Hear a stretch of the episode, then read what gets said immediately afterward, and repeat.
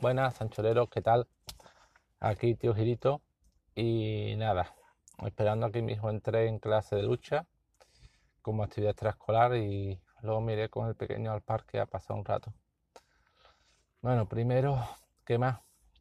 Ah, de hoy mi hijo me ha dado una pequeña alegría. De estas cositas que te hacen sentirte orgulloso de, de tú dices, mira, a lo mejor no es el mejor del mundo, pero por lo menos sé que es inteligente. que creo que he comentado de la hora del código. Y, y mi hijo estaba eh, aburriete y quería hacer algo. Y le dije, le dije venga, pues pon lo de la hora del código. Hay varias actividades para hacer. Una de ellas relacionada con Star Wars. Y efectivamente la puso que la actividad era hacer una especie de pequeño código, pseudocódigo de varias líneas, ¿vale?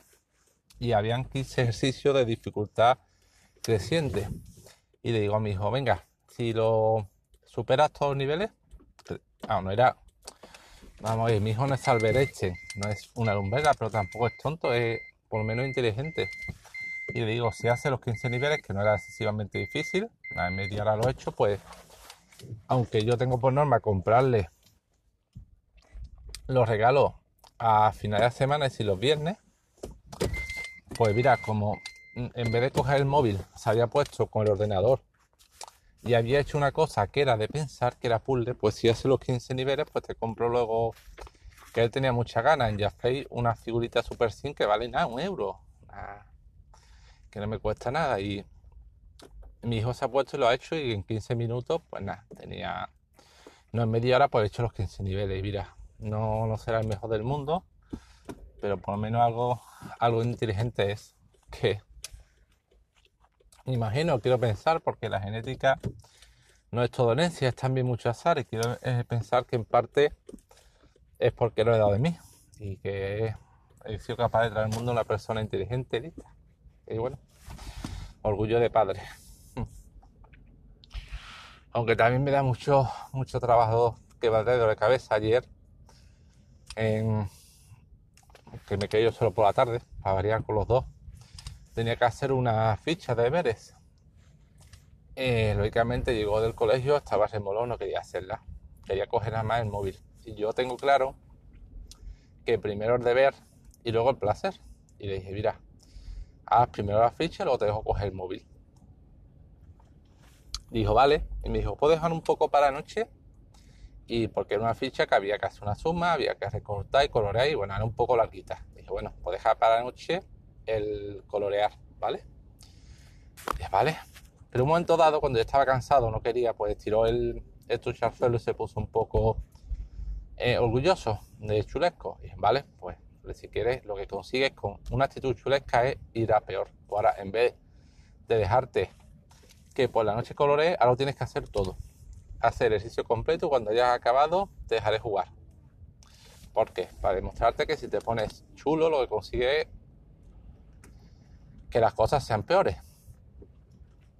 Y él empezó a tirarse al suelo, a decir, papi, no quiero colorear, papi, no quiero colorear, papi, no quiero colorear, a, eh, tirarse al suelo a llorar, con los restregando los mocos por todos lados, se pone a llorar, le salen los mocos y los restregando por el sofá. Y yo no, ni caso, no, David no. Y a un momento dado, cuando no le hacía ni caso, porque lo mejor cuando te provoca o pillar el berrinche es ignorarle, o así pienso yo, por lo menos no sé, igual no lo hago bien. Pues cuando vi que no le hacía caso, pues seguí insistiendo, diciéndome, papá no quiero, papá no quiero, poniéndome la cara, la mano en la cara para que no pudiera leer el móvil o el, ordenador, eh, moviendo la cabeza, mi hijo pequeño, estaba solo con él y con mi hijo pequeño ya preocupado, como asustado, diciendo que está haciendo mi hermano mayor con mi papi. Así, tres cuartos de hora. Yo ya no sabía si reír, si llorar, si enfadarme, estaba desquiciado. Al final, me, ya de desesperación, de agotamiento, me, estaba dando la risa floja, de risa histérica y, aguantándome la gana, porque claro, si me pongo a reírme después está tan serio con mi hijo, mi hijo dice, ah, esto es una broma, y papi está de broma, de cachondeo, lo voy a volver a hacer. Y no quería. Así que tuve que aguantar media hora, de verdad, mi iba ya la cabeza, ya estaba, mm, lo dicho, estaba riendo por dentro por no llorar, hasta que ya al fin, después de tres cuartos de hora, eh, se calmó y sin yo decirle nada se puso a recortar, a pegar y cuando vi que se había calmado, dije, bueno David, un término medio. Si quieres, esta noche es cuando termina de colorear, pero por lo menos colorear la mitad. Y él dijo que sí, y coloreó la mitad. Le dejé el móvil y luego por la otra noche le dejé terminar de colorear. Y hoy tenía una ficha de lenguaje que tenía que responder a un texto, unas preguntas sobre un texto, sobre un cuento, el cuento del empleado desnudo, el traje del emperador, y no entendía las preguntas. Y yo me puse a explicarle, mira David, el cuento quiere decir esto y lo otro y tal allá. Y al final guiándolo, pues pudo responder a las preguntas y hacer la ficha. Y cansado estoy de verdad.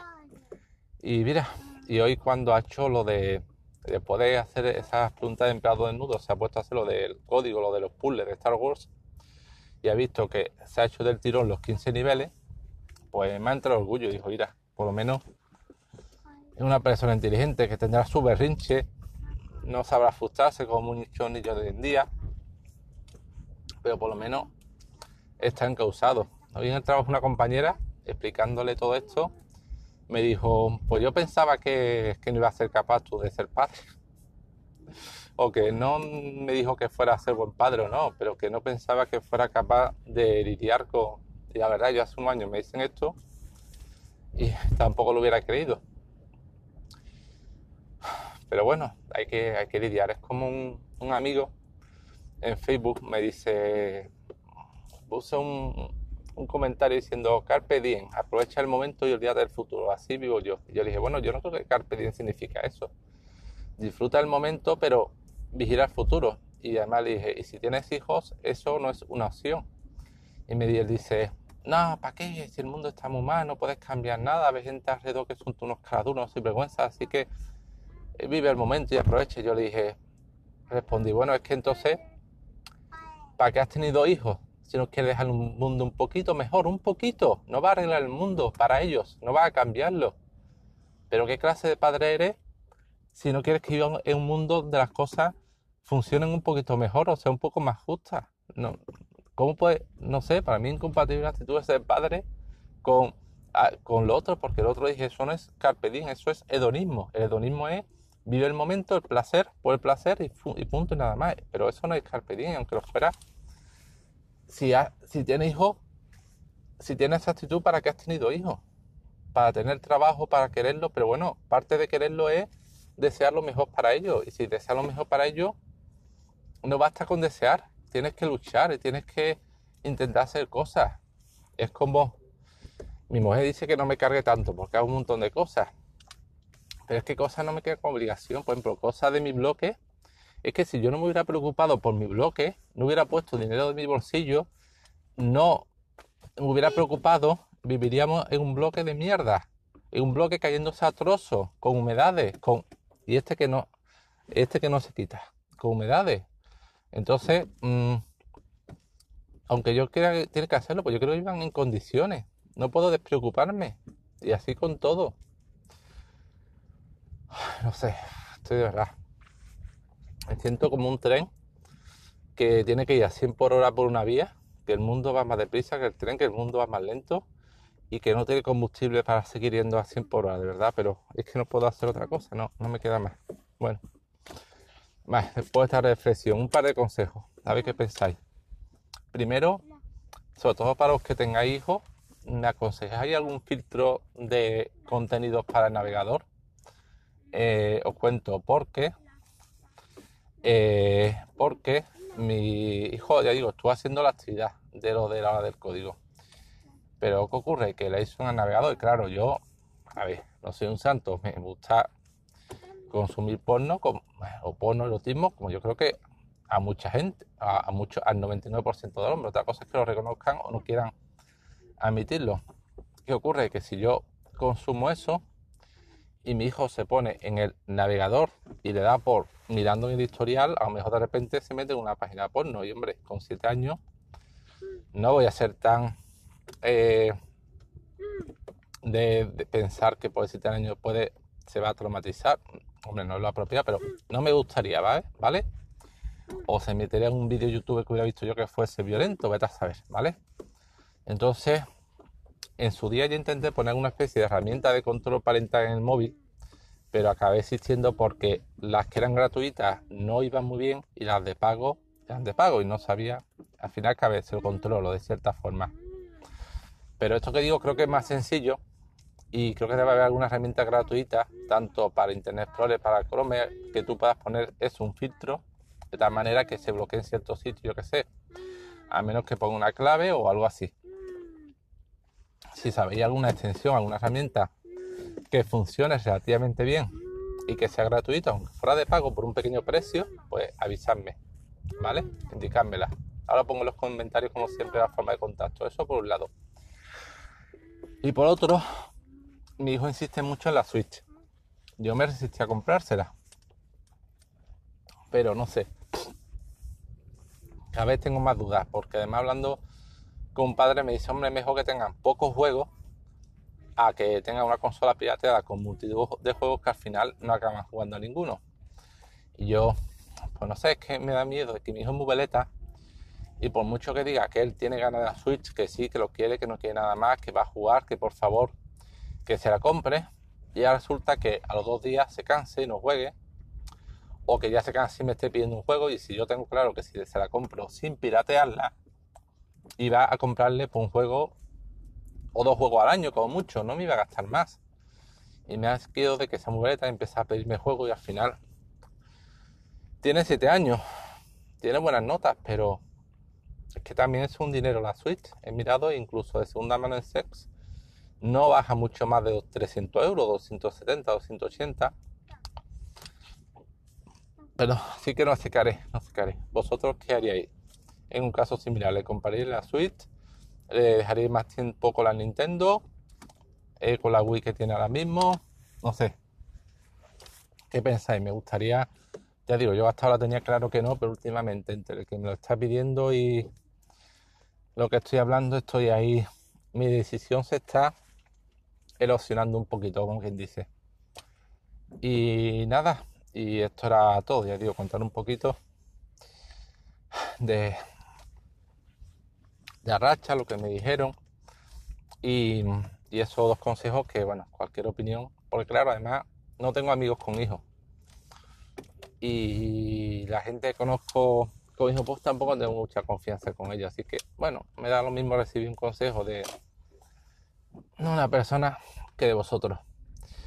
Y además vosotros me conocéis menos, o incluso creo que me conocéis un poco más a fondo que la mayoría de la gente, porque si escucháis esto, ya os he contado a vosotros más que a todo el mundo que conozco. Entonces ya me conocéis un poquito más y podréis decirme qué pensáis. Y nada, gracias por escucharme. Sé que escucháis ahí atrás, mi hijo, el pequeño, está está cantando o no sé qué está haciendo. Mira, además acabamos de encontrar sitio que vamos a estar en la biblioteca un ratito.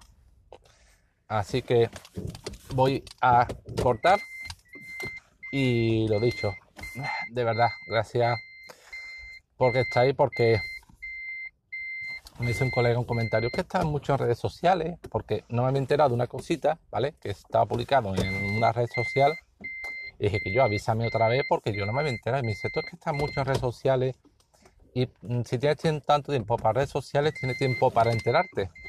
Y yo dije, no, macho, no, te confundes.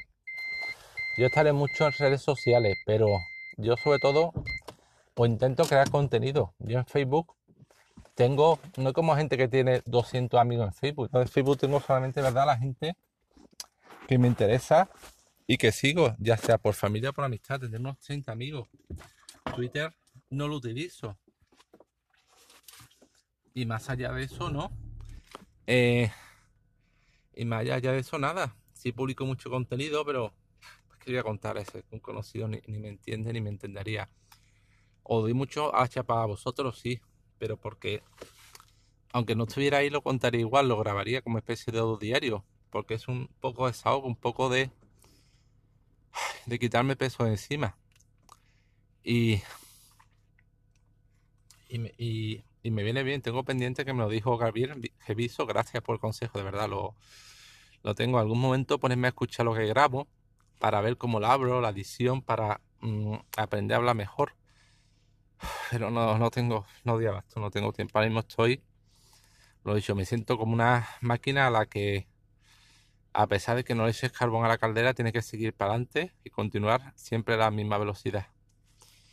Y lo dicho, venga, gracias por escucharme y estar ahí y un abrazo.